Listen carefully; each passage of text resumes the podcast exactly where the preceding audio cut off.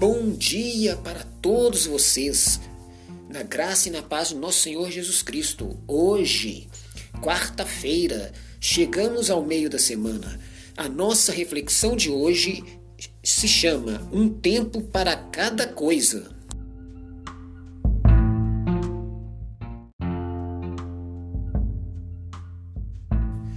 Nós falamos muitas vezes que Deus nos abandonou.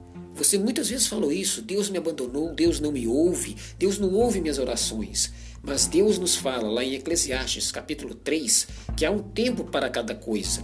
Para tudo há um tempo, para cada coisa há um momento debaixo dos céus.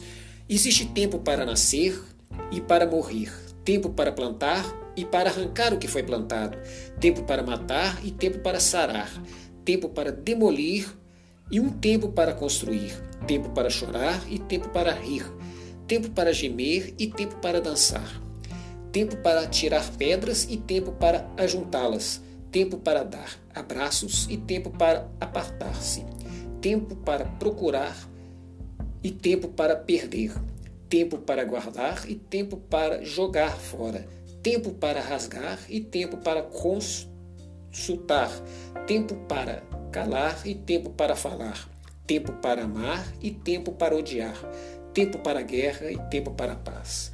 Em tudo isso a gente tira proveito do trabalho, do nosso trabalho, das nossas obras. E Deus vê que tudo isso é bom. E Deus vê que os homens ímpios não fazem isso. Mas Deus fez somente coisas boas. E a cada tempo Deus fez coisas boas e faz coisas boas na nossa vida, na nossa duração inteira. Ninguém pode compreender os desígnios de Deus, as obras de Deus, as obras que Ele faz.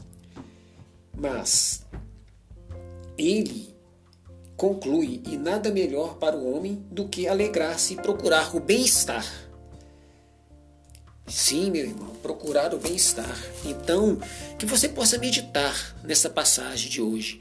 Há um tempo para cada coisa, um tempo na vida para cada coisa. Então, o tempo de Deus não é o nosso. O tempo de Deus é aquele que ele há no momento exato que ele age na nossa vida. Por isso, não deixe de orar, não deixe de rezar, não deixe de pedir o que você precisa, porque no tempo de Deus ele irá atendê-lo. Amém.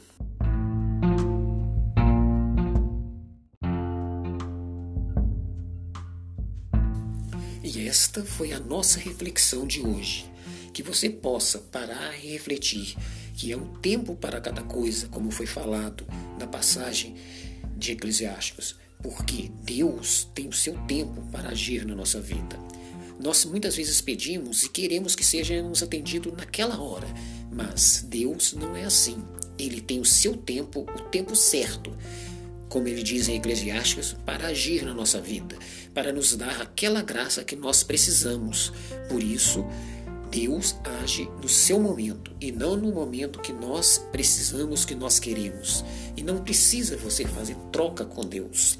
Deus me dá o que eu quero, que eu te dou uma coisa em troca. Não, Deus não é um Deus de troca. Deus é um Deus de graça.